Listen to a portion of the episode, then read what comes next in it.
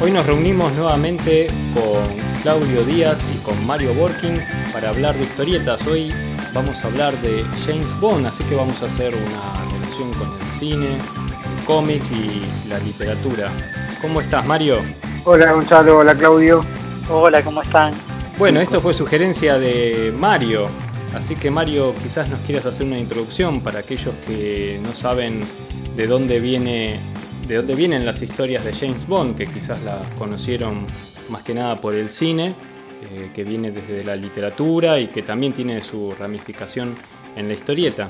Y bueno, yo lo sugerí porque hace unas semanas falleció para mí uno de los que le, da la cara al ícono, ¿no? James Bond es, es una figura del arte pop tan importante por ahí como Sherlock Holmes o Batman o Superman.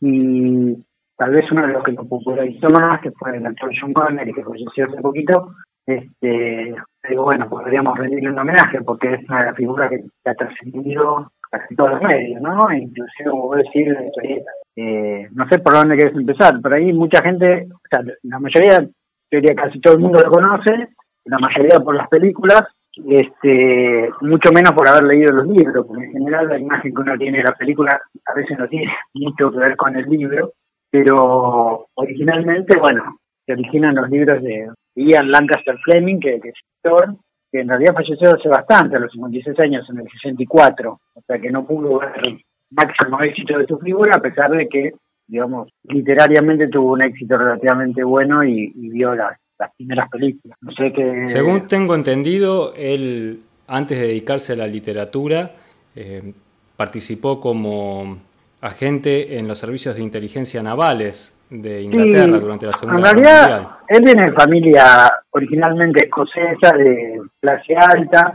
bastante tiro al aire, le gustaban mucho los deportes, era mujeriego, el chupi, digamos, el, juego. Eh, no termina, eh, cuando Eton nos manda a la Academia Militar de Sandhurst, principal del Reino Unido, eh, creo que tampoco se graduó ahí, a pesar de que, a ver, lo hacían más por, por, disco lo que por otra cosa, porque era bastante inteligente.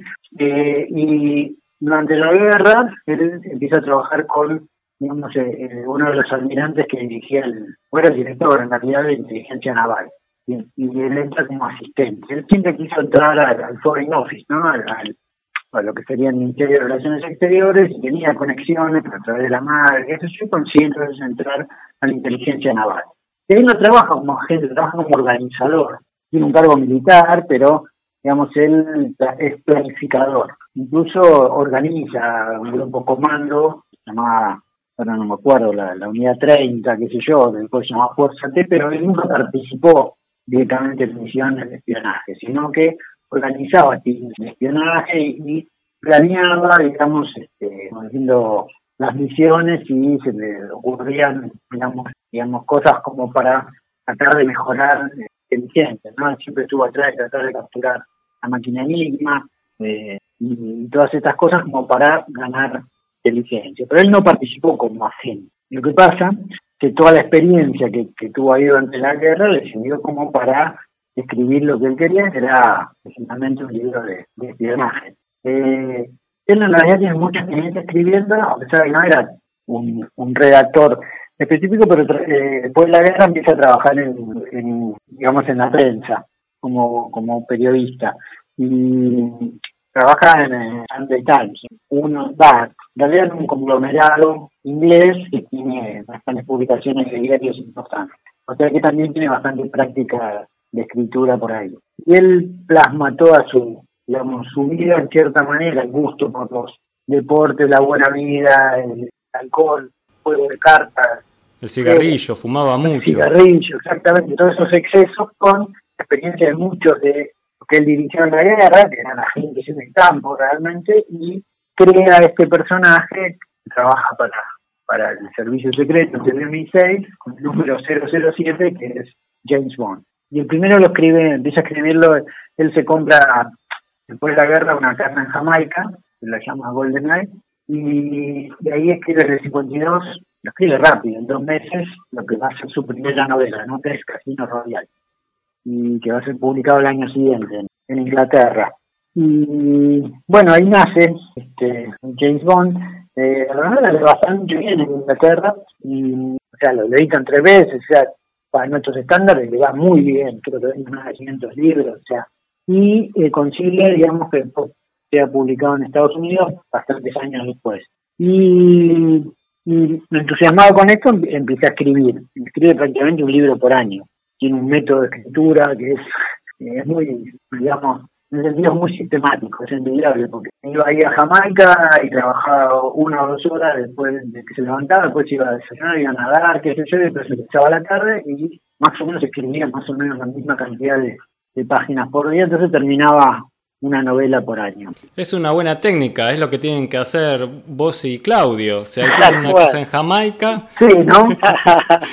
Ese era el truco al final. Ese era el truco. Ese era el truco. Aparte él tenía una técnica así que él escribía, lo llamaban después el Fleming Suite, ¿no? Porque escribía de punta a punta, sin revisar nada y después revisaba, ¿no? Pero él agarraba como una especie de, de onda de escritura y bueno, eso le permitió escribir tanto, ¿no? Porque la verdad que en el corto tiempo que escribió, escribió bastantes novelas y realmente creó un personaje increíble. Eh, en total fueron 12 novelas más dos libros de recopilación de cuentos cortos, haciendo un total de 14 libros en muy poco tiempo. Sí, en poco tiempo. Claro, porque él se muere en el 64 y ponerle que los últimos libros se editan en el 66. Eh, o sea, ya empezó en el 52, o sea, seguir calculando, no. Es muy poco tiempo, casi uno por año.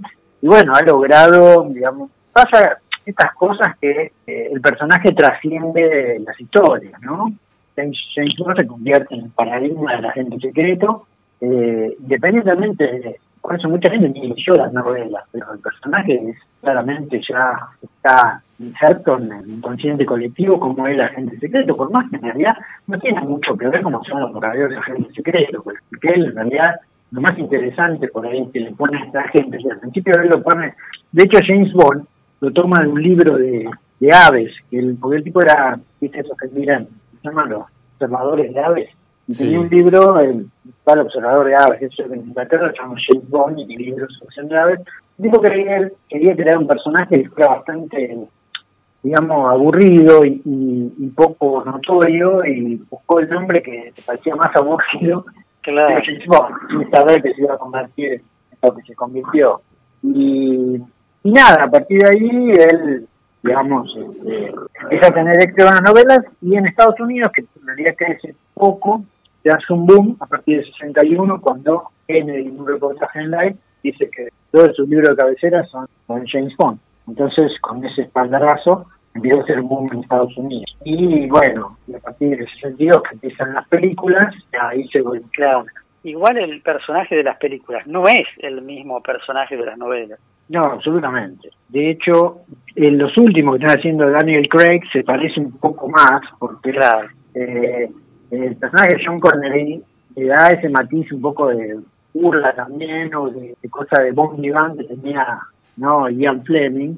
Claro. no ese personaje duro, una especie, o sea, los, nuevos que han surgido a la, a la imagen y semejanza de James Bond, como Jack Bauer o, o, no, Jason Bourne, que de hecho son un homenaje por JB, son los personajes que más se acercan un poco a lo que sería hoy en día un verdadero agente de espionaje, ¿no? Tipo muy duro y poco carismático. En cambio, John Connery le da, le da una cara que, bueno, y después todavía más afecta cuando aparecen películas ¿no? de Roger Moore. Claro, no, eh, eh, John Connery lo hace muy ganador, muy macho, y, el personaje original de las novelas era, no te digo un perdedor, pero era un tipo eh, anónimo, o sea que que era bueno como agente, pero en su vida diaria era un tipo que pasaba desapercibido. Sí, tal cual, porque esa era su función, y el tipo era conflictuado también con las mujeres, en el sentido que era un ganador de mujeres, pero que tenía como una vida embromada en su vida afectiva, que le hacía que, bueno, la descartaba, y nunca se enganchaba, que era un poco una cosa que tenía Fleming, ¿no? Tipo que tenía una vida, digamos, afectiva complicada. Y, tal cual, John Connery era otra imagen que la, gente tiene, y por último Roger Moore, que es más, payaso. Y ahora ya voy un poco más a, la idea más dura, no original, como decir, tipo más, más frío. Pero lo real es que, eh, por lo que es conocido James Bond, mucho no está en las novelas. Exacto. Uno asocia con las películas que son todas las los, autos raros, las, las armas sofisticadas y todos los sistemas que después están tan bien, digamos, ironiza. Los gadgets. Claro, que después eh, Maxwell Smart, digamos, lo lleva a una expresión divertida. Y esto en, los libros hay muy poquitito. O sea, hay alguna que otra cosa, es cierto que está y el departamento de especial, pero es, mucho menos espectacular que, en las en las películas. Y los primeros libros en general, más que nada, como pasa con Sherlock Holmes, no son más libros destinados a, la modalidad o el carácter de Bond que a las historias. Las historias son tremendamente así de persecuciones, se ven las películas, eso empieza el 61, con, con novelas que cada vez tienen un poco más de imágenes, detalles y movimientos, ¿no? Al principio es todo más descriptivo. Y va cambiando, eh, otras cosas muy interesantes de James Bond son los enemigos, ¿no? O sea, los villanos bastante notorios y, primero empiezan a ser como típicos de la Guerra Fría, ¿no? Son los rusos, con claro. es esa organización que trata de matar espías eh, occidentales. Y después ya pasan a su enemigo que es Blofeld, y una organización secreta llamada Spectre, que es la que, digamos, toma eh, Maxwell Smart también con caos digamos que también una organización ya más internacional de, o mismo con la gente de tipo de control. Y, después las últimas novelas ya no, ya es como más, los, villanos se diversifican un poco más. Eh, y, y bueno, como dijiste, son un montón de novelas, todas son, son bastante conocidas. Las películas ahora eh, ya están tomando historias nuevas, ¿no? O sea, el personaje siguió después de la muerte de Fleming, porque varios eh, amigos que fueron seguidores de él siguieron con el personaje, ¿no? La franquicia sigue y ya hay varias generaciones de escritores y por lo tanto le da material para seguir haciendo películas. La primera vez que aparece en la pantalla realidad es en televisión, porque había un programa americano de televisión que era como una serie que se llamaba, no me acuerdo ahora el nombre, era una cosa como Climax, o sea, Climax una cosa así, una, una como la Hitchcock presenta, ¿viste? Claro. Cosa de suspenso. Y había hecho una versión televisiva de Casino Royale, la primera. Pero había cambiado el título porque los, los americanos, como es francés el término, le costaba pronunciar Royal y te ponen otro título en inglés. Y lo más cómico, que lo vuelven americano a James Bond. O sea, una cuestión local, no lo hacen en inglés, lo cual es absurdo, ¿no? Y, y lo que entonces, ¿te acordás que él tiene un amigo de la CIA que se llama Felix Leiter? Y bueno, entonces ahí en esta presentación televisión invierten los roles. Sea, en inglés es Leiter y James Bond es americano. Por supuesto, nadie se acuerda de eso, creo que ya se perdió el registro, o sea, le quedó en la historia. Parece que fue muy malo el programa también, o sea, mejor que se haya olvidado. Pero esa fue la primera participación en la pantalla. Después, hasta el 62, con Doctor No, que es la primera película, no hay otra aparición, a pesar de que los derechos de los primeros libros ella los había vendido. Por ejemplo, Casino Royal lo tenía vendido, pero estuvo, digamos, mucho tiempo sin hacerse, porque murió y se había comprado los derechos. Y después, no sé si te acordás, se hace una película de Casino Royal totalmente en broma. Claro. que se hace bastante tiempo después, ¿no? Que fue la más conocida en mi época porque la pasaban en sábado de superacción. No me digas. Pues eso tenía, tenía, bueno, incluso hasta Woody Allen participa ahí. Claro, Woody Allen, como es el, este otro aristócrata, el bigotito. El, eh, Leslie no, no, eh, no eh, ah, sí, ahora no se me fue el nombre. Niven, Niven. Eh, Larry Niven, no, Larry Niven no, es un escritor. eh, sí, pero es Niven, David Niven. Es, David Niven, ahí está. Sí, que es, es un disparate total, es divertida, pero es una, una sátira total y, y nada es divertida, pero me acuerdo que de chico yo decía, pero esto no es James Bond. ¿Qué me están...? claro, estaba completamente... Me están engañando esto, ¿no? Carácter. no, y las primeras, yo por ejemplo, la primera que vi me acuerdo fue Goldfinger, que estaba en el primario, y, y aparte, a raíz del éxito que empiezan a tener, empieza a aparecer toda la merchandising. Claro. esperado porque envidiamos al que tenía el, Aston Martin DB5 con el Gorgi, que era un autito que, tenía todos los, gadgets, ¿no? Levantaba las balas, este, se levantaba el asiento. Era imposible comprar porque era carísimo. Carísimo. Sí, pero yo era James Bond, tenía la pistola de James Bond y, nada, era, la verdad que impresionante acá en los 60 el éxito que tuvo. Y, y las primeras películas de John Connery eran íconos. El actor no viene de Rusia con Amor, eh, Finger, Thunderbolt. Eh, y creo que hasta Los Diamantes son Eternos está John Connery salvo con una, que justo una de las mejores libros, que es El Servicio Secreto de Humanista en el 69, no trabaja. Y después en el Vivir y en el 73 ya empieza eh, Roger Moore, ¿no? Claro, bueno, ese fue el que yo conocí en cine. A mí mi viejo me llevó a, a ver la primera película de James Bond, que era de Roger Moore. Y la ah, anécdota que más recuerdo, que es parte del personaje, es que el tipo está con una mina en la cama, se levanta al principio de la película, y le digo a mi viejo, ¿y este quién es? Y no, esa es la esposa, me dice. Ah, yo era muy chico. Y después, claro, durante la película está con otras. Y digo, ¿y qué pasó? ¿Y pero la esposa? Me dice mi viejo, no, se murió la esposa. Ay, te ves que me tuvo que me la tuvo que dibujar. Qué plato, sí, Ah, bueno, te imaginas que yo la de 60 veía con toda la censura que había, o sea que muchas de esas escenas ni siquiera... no, igual eran, escenas livianas, lo único que veía es que el tipo estaba acostado y, se tapaba con la sábana, no veías otra cosa. Pero, viste, ya, yo era chico, tenía, no sé, nueve años. ¿Cómo? ¿Pero cuántas mías tiene ese tipo?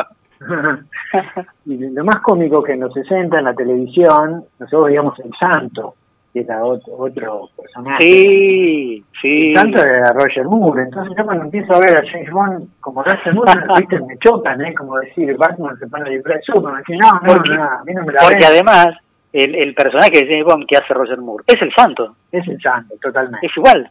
Sí, sí, sí, sí. Totalmente. Así que bueno. Pero bueno, la franquicia siempre paga y... Claro, claro. Y tenía, tenía cositas lindas, ese auto sumergible, me acuerdo de claro, era, hermoso. Se, vuelven cada vez más interesantes y bueno, y uno ya sabe qué va a esperar. Y los, los villanos, los villanos siempre eran, los villanos son genial, ese mandíbula era absolutamente el villano el mandíbula. Tal cual, es muy cómico porque aparentemente él elegía los nombres y parece que los nombres los elegía de gente que no le caía nada bien, ah. era el profesor del secundario, eh, un este, yerno al que odiaba, no sé, los nombres de ellos a los villanos, creo una manera de vengarse un poco de, la gente que odiaba. Y, y, eh, y, la historia con la historieta es casi de la misma época, porque eh, en Inglaterra es tan, tan famoso en los 50 que en el 58 empieza a salir con una tira diaria Claro. Daily Express, un diario muy importante. Claro, su debut en la historieta fue en las tiras diarias. Sí, totalmente. Sí, sí, sí. No, eh, a ver, hay, creo que algún, digamos, un, yo me parece que sí, que no, no, porque después empiezan a aparecer mucho cuando empiezan a salir las películas, ya como comic books. Pero claro, claro, pero es posterior. Claro, el debut es en la tira diaria durante muchos años y el gran dibujante de es uno que se llama John McCluskey. Claro, sí. Que la verdad, para mí, es el, sigue siendo el mejor.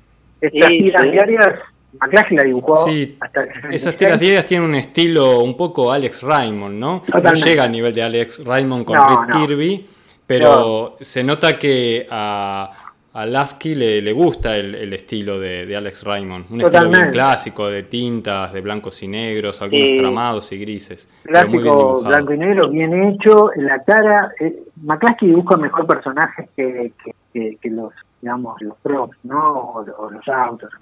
Incluso la cara se parece mucho a John Connery, a pesar de que se hizo mucho antes de la película. Sí, es cierto, es cierto, es anterior. Que de alguna manera y por ahí no era la imagen que tenía mismo Ian Él no estaba muy conforme con. Sí, digamos, la autorización, pero él lo veía distinto. El mismo John Connery a él no le gustaba como era. Y es notable, ¿no? Porque todo el mundo ahora le fija con John Connery y de hecho las, las diarias se parecen mucho y después vamos a ver que en las historietas que se hacen acá y todo eso, en general, como las primeras películas son de John Connery y ya queda la cara de John. Claro. Y McCluskey la dibuja hasta el 66, después eh, esos Después sigue otro que se llama Horak, un, ruso que, bueno, que viene en Inglaterra, pero va a Australia, y el tipo de 76 79, a mí, digamos, personalmente me gusta más McCluskey. Sí, a mí también. El, dibujo de Horak es eh, como más torturado, ¿no? Si bien tiene una intención más moderna en el trazo, eh, más, eh, más de principios de los 70 tal vez en el estilo, pero los personajes son más torturados, tienen marcadas más las líneas y están más estilizados, ¿no? Los ojos más grandes. a mí me parece, me pasa eso. Me gustan, por ahí los, fondos son mejores los de. Mismo los, los autos y las armas son mejores, pero los personajes no me gustan. Me chocan mucho porque me gustan mucho los materiales. Pero es, un, es un dibujante que, que está muy bien considerado entre los profesionales del género. Eh, yo conozco varios eh, dibujantes de historieta que se dedican a eso como profesión que que lo tienen muy arriba a, a Jorak, muy como un, gran profesional. Mira, no, no, realmente, a ver, de hecho él eh, termina haciendo muchísimos más, ¿no? Eh, sí, bueno, ahí también está la cuestión de gusto. Claro, bueno, obviamente, obviamente. Eso sí, sí, pero es evidente que dibuja espectacular. Y estas tiras salen, se hacen famosas también, creo que en España las sentaron. en España, claro. bueno, ahí está. y, otro lugar donde pega muchísimo es en Suecia. Claro. Eh, que también las empiezan a editar en el 65, o sea, bastante después, las tienen que traducir al sueco, y este, directamente ahí ya las serializan en, como en comic book, porque tardan tanto, digamos, en traducirlas que hay una cosa que se llama semi-press, que las edita y son tremendamente famosas. Y acá también, digamos, cuando empiezan las películas, ahí es cuando explotan todo el mundo, ¿no? Y empiezan a, Miguel McClatchy, que había hecho casi todos los libros, cuando sale la película, empezando con Doctor No, eh, empiezan a, ver, eh, digamos, eh, versiones en cómic.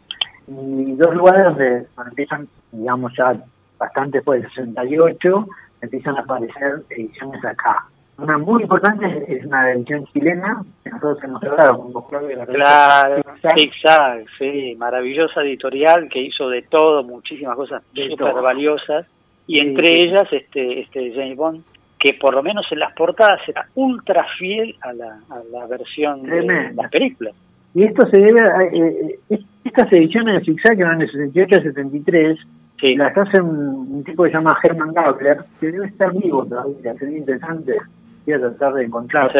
Sí, sí, sí. ¿Qué tipo las traducía directamente y todas estas ediciones son autorizadas, o sea, tenían el copyright de la, digamos, de, tenían la autorización de, de, la empresa de, Ian Fleming como para hacerla. No sé si fue lo mismo acá con las que salieron en Columba, pero que no. Pero el trabajo que llama de Zigzag eh, es muy, muy bueno. La revista es genial. Empezaba siempre con una historia digamos, una entrada que, era la, el sello de las películas, no sé si se acuerdan que siempre empezaba con otra cosa. Sí. James Bond, digamos, terminaba con otra frase de Bond, James Bond.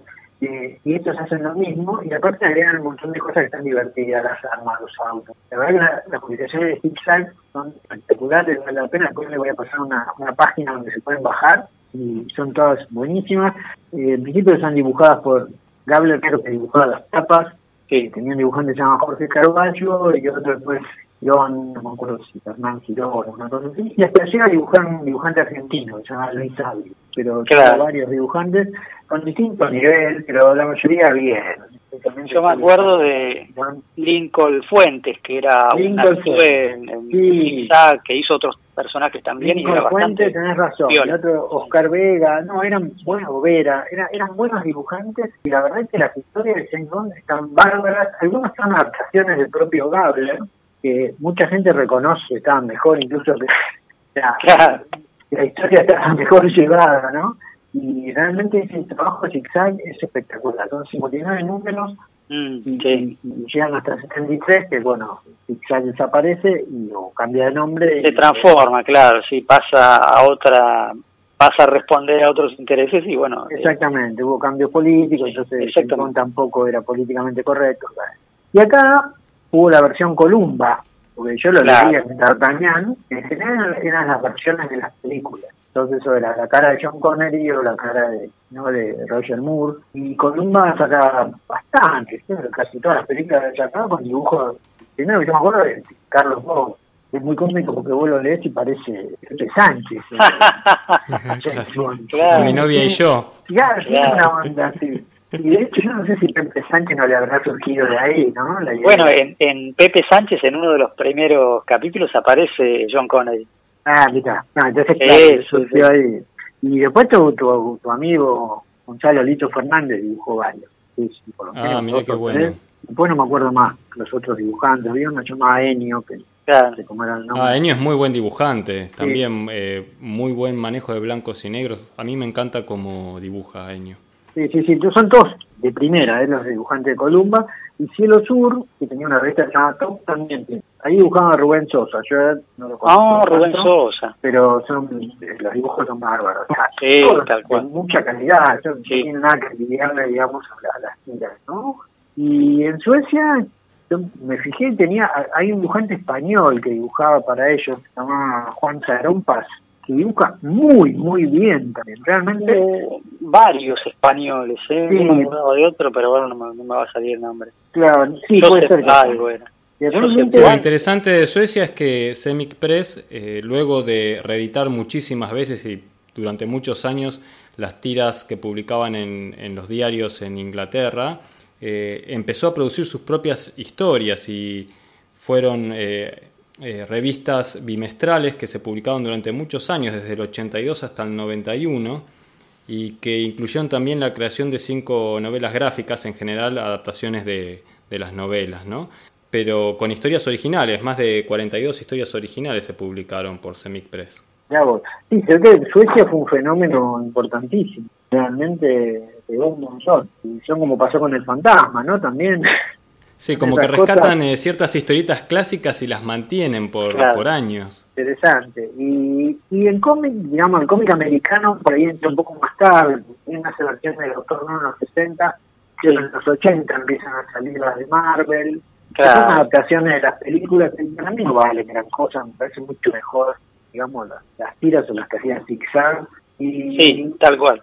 Un detalle sobre Doctor No. Vos sabés que en las tiras, no en la adaptación de la película en el comic book, sino en, en, las tiras que después se, compilaron también en un libro, el, el, guionista de Doctor No, de Doctor No era Peter O'Donnell, que es el creador ah, años después de Modesty Blaze.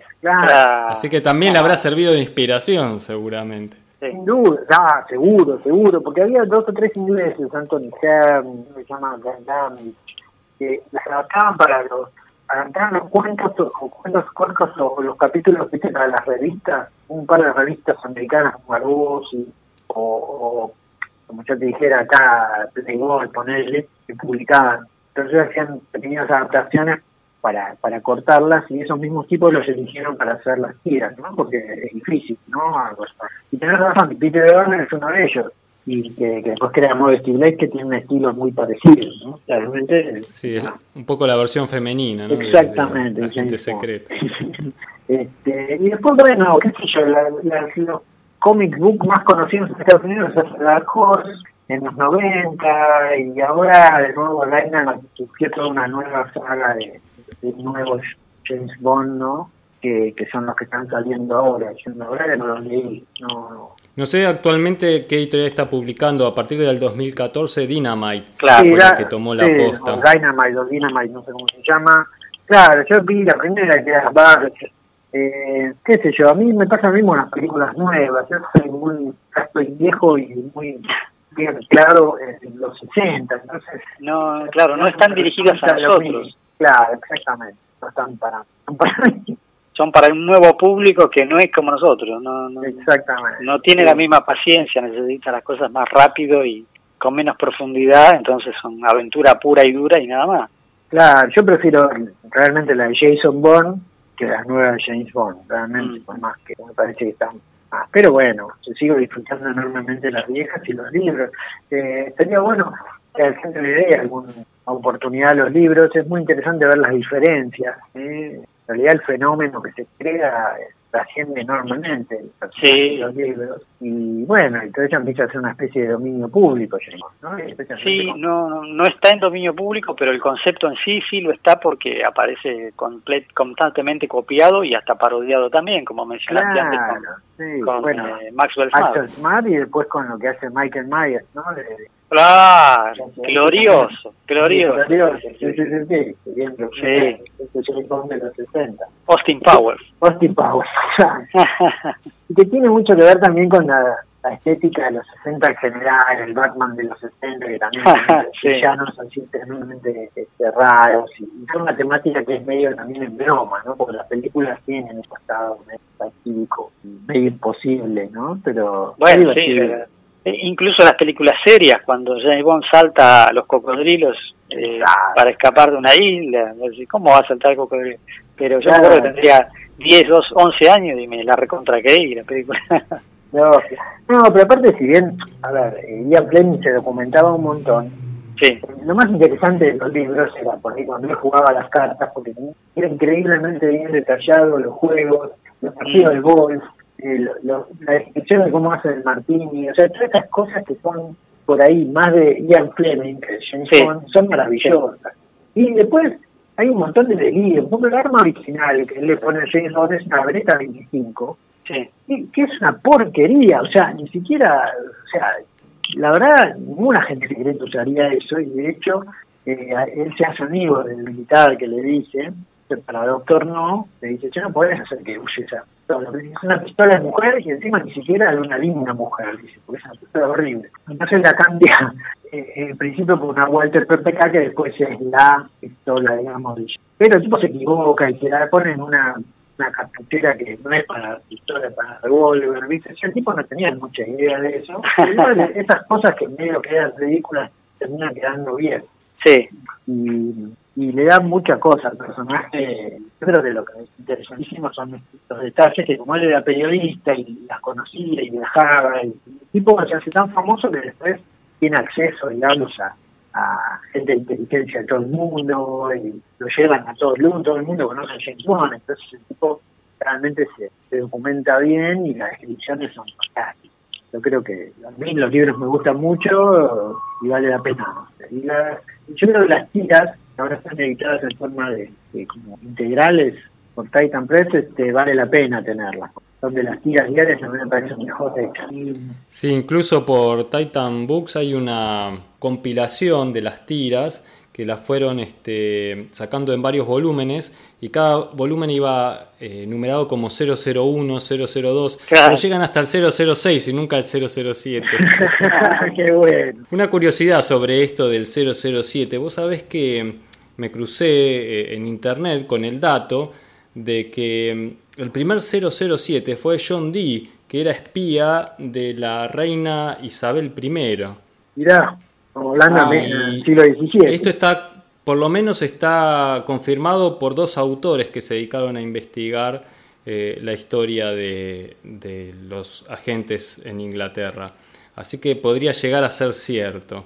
Y que resulta que mm, Ian Fleming estaba leyendo una biografía sobre John Dee en el momento que escribía Casino Royale. Ah, bueno, entonces claramente lo tomo de ahí, porque de hecho creo que esa numeración no, no existe. Finalmente de mi no creo que, use. Aparentemente el origen de esto de firmar como 007 tenía que ver con el tema de ser los ojos de la reina, eso significaban los dos, ah, los dos ceros, y que eh, en ese momento había tres agentes que cumplían esa función. Uno era John Dee, que tenía muchos contactos en Europa a través de una red de intelectuales que había armado porque él era un poco una especie, de, una especie de, brujo, matemático, era alquimista, matemático y mm. científico. Sí, sí, sí. claro, y ahí vienen las primeras relaciones con la criptografía y el tema de lo que se llamaba el lenguaje de los ángeles. Eso está en algunos libros antiguos que, a los que seguramente tuvo acceso John Dee, que tenía una biblioteca muy grande de libros. Este, y la, esta forma de codificar su nombre a través de números, bueno, tiene que ver con esto de los orígenes de, la criptografía, de, ocultar mensajes de alguna manera indescifrables, ¿no? Para aquel que no conozca la clave. Así que bueno, todo esto de los, de los agentes venía ya desde, desde, desde lejos, ¿no? Y, y, en parte de esto se, se inspira también Fleming para, para crear su personaje de James Bond. Y, lo que no mencionamos también es el lado oriental, ¿no? Porque hay bastantes mangas de, James Bond. En Japón es interesante porque si vos ves la película de este Perdidos en Tokio, el James Bond de ellos es Roger Moore. Prácticamente llegó más tarde, en los 70, así que se tiene la imagen de Moore, que habla que los mangas reflejen más a Roger Moore. Y ahí está Saito, o sea, destacado Saito tiene bastante manga de... Bueno, viste que el manga y de todo, ¿no? Sí. Bueno, eso lo tienen también a, a, Golgo 13, ¿no? Que también es así una especie de asesino con licencia. Sí, sí. Y no sé si no tiene una versión del Santo también. no, sí, bueno, viste, en Japón se consume todo así. Pero bueno, una de las novelas de James Bond pasa en Japón, que solo se ve Bueno, hay ediciones de James Bond en todo el mundo, ¿no? En Francia hay eh, varias ediciones por Delcourt, Glenat y Casterman. En España se consiguen actualmente por ediciones de Panini Comics. Claudio, vos que estás en la comiquería sí. Eh, en Belgrano, ¿me, ¿me podés decir, hay alguna edición que se consiga actualmente en Argentina de James Bond? Y en este momento la, la más asequible y la más eh, accesible también en precio es la de Ibrea. Ibrea publicó Bagger que es eh, una de las últimas que salieron de Dynamax, si recuerdo bien. En 2014, sí, sí, Exactamente. Así que esa está disponible a la venta, eh, en stock y, y, a precio relativamente bajo.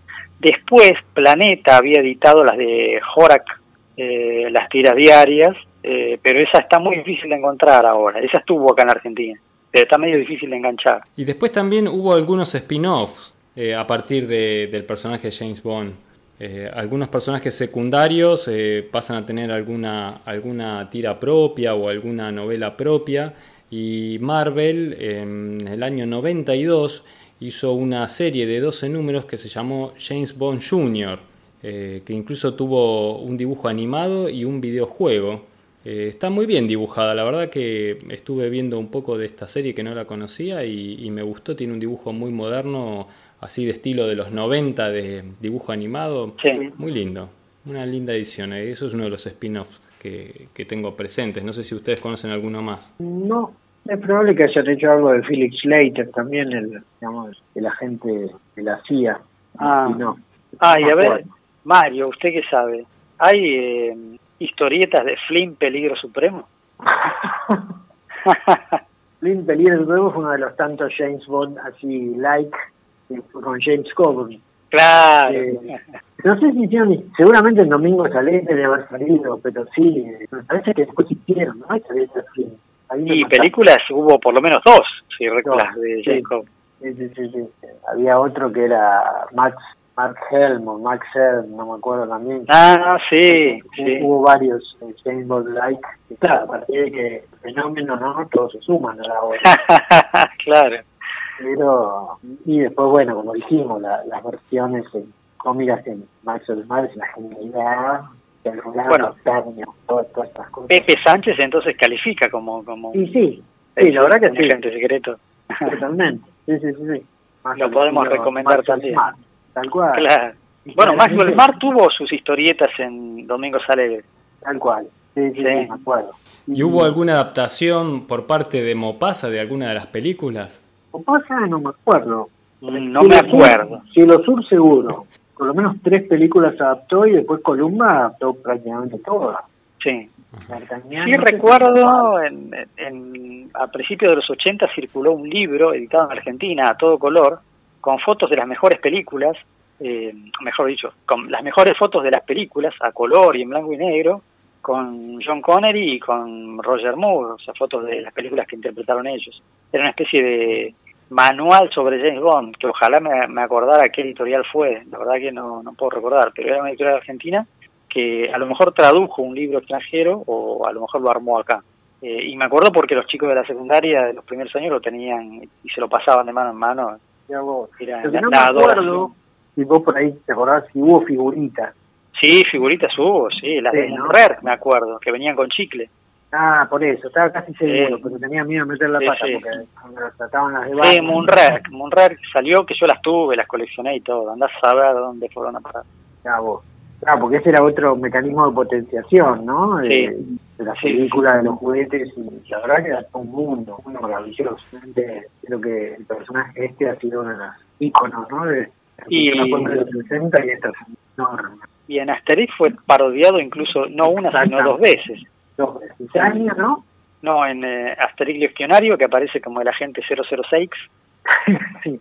Y en la cizaña no aparece él, No, es en la cizaña aparece Perfectus Detritus, que es otro personaje medio ladino. No, sé a quién pero ¿en cuál aparece? No, es otro, es otro, el que tiene una mosca. Claro, ese es en El hijo de Asterix. no, perdón, en la Odisea. En la Odisea. Okay, en la Odisea de Asterix. Claramente John Connery, el personaje. Que tenía el, el, carro que se hacía valija. Exacto. ah, genial. Qué bueno, qué bueno. Y hay una página que después te voy a pasar que se llama comicsroyal.com, que la hace en inglés, fanático, y ahí él rescató todas las de Zigzag, las tradujo al inglés, y lo mismo con algunas de, de D'Artagnan, y creo que tiene algunas suecas también. O sea, se, buscó todas las, las versiones fuera de Inglaterra y Estados Unidos y las pone ahí, las juega como para bajar. Y las de Zigzag se pueden bajar ahí. Bárbaro. Bueno, muy interesante. Creo que hicimos un lindo recorrido. Seguramente nos quedó un montón eh, guardado que nos olvidamos porque la verdad que hay tantas versiones, eh, tantas editoriales participaron publicando eh, tanto adaptaciones de las películas como recopilaciones de las tiras o incluso historias nuevas que no están ni en las novelas ni en las películas. Este, que, bueno, seguro nos faltó un montón, pero es que James Bond es un personaje que, como vos decías, Mario, trascendió completamente a su creador. Pienso que muchísimos ni saben quién fue el que inventó el personaje de James Bond. Y, bueno, y una, el dato interesante que, que me causó cierta mm, alegría es saber que antes de llegar al cine había llegado la historieta. Pienso que las, tiras de los diarios deben haber ayudado muchísimo a dar a conocer el personaje para que tenga después tanto éxito en el cine. Y, nos estamos olvidando de mencionar una, la versión nacional, la versión argentina de, cine, que fue la de Tiburón, Delfín y Mojarrita. Ah, ¿cómo, Qué fascinación que tenía yo con esa con esas series, ¿no? Porque fueron varias películas. Y, vos sabés que en una, por lo menos, este, el malo de la película era el actor Ignacio Quirós, que es ah. tío mío. Ah, eh, que a mí, no te puedo creer. Sí, Nacho Quirós era tío mío. Este, es más, eh, mientras yo estudiaba Bellas Artes, eh, estuve viviendo un año en su casa. que él me invitó muy amablemente para que no, no tenga que viajar todos los días desde San Miguel. Así que era como como una cosa muy rara para mí eh, verlo en el cine y verlo después personalmente, porque además en el cine, eh, en, la historia, él muere con un balazo en la cabeza o algo así, me acuerdo que me había causado mucha impresión y después ver a, mi tío nuevamente en persona. Eh, sí, sí, es verdad, esa serie de, Mojarrita, Tiburón, este, me, encantaba a mí. sí, sí. Bien, creo que, que sí, ya dimos un buen un buen recorrido por James Bond y, su historia. Eh, no sé si quieren eh, hacer algún último cierre, algo más para agregar. Ah, creo que hemos cubierto, como vos decís, hemos dejado millones de cosas. Y no, nada. Eh, y va a seguir esto, ¿no? Porque ya hay todas nuevas sagas, tanto en libros como en historietas y de películas. Ya este año, el, año que viene, ya se la próxima. Claudio, te dejo para vos que hagas el cierre y la despedida. Eh, no, y la verdad que no me quedaron más anécdotas. Creo que las que recuerdo así con ganas y con fuerza las dije todas. No se me ocurre ninguna otra que pueda aportar algo. Eh, no sé, a ver, Mario, les puedo preguntar a Mario si es cierto que la próxima película de James Bond va a ser una mujer. Eso estaban postulando, han postulado un personaje negro, una mujer, eh, desmitificar, digamos, este, un personaje muy, muy eh, misógino como James Bond, una mujer casi vuelta como para... Sería una especie de justicia, digamos. De justicia, exactamente, para, para, un personaje que, digamos, dejó bastante mal parada a las mujeres. Este, pero puede ser, ahora, ¿por qué no? El personaje resiste eso, ¿no? Sí, sí pasa como los superhéroes. O sea, él es el, así como Superman y Batman son el patrón de los superhéroes, James Bond es el patrón de los agentes secretos. Tal cual. Tal, lo puede hacer, hacer cualquier cosa y lo que va, va a resistir sobrevivir. Tal cual. Así que siempre va a ser interesante ver la papel de una mujer, tal vez. que tiene muchos ¿no? O sea, claro. Así que bueno, va a seguir para, tiene tela para cortar. Sí, tal cual. Bueno, muchachos, ¿qué les parece entonces si nos despedimos y quedamos para un próximo encuentro y seguir hablando de historia? Muy bien. Un abrazo a ambos. Igualmente, abrazo. Gracias Mario, gracias Claudio, abrazo.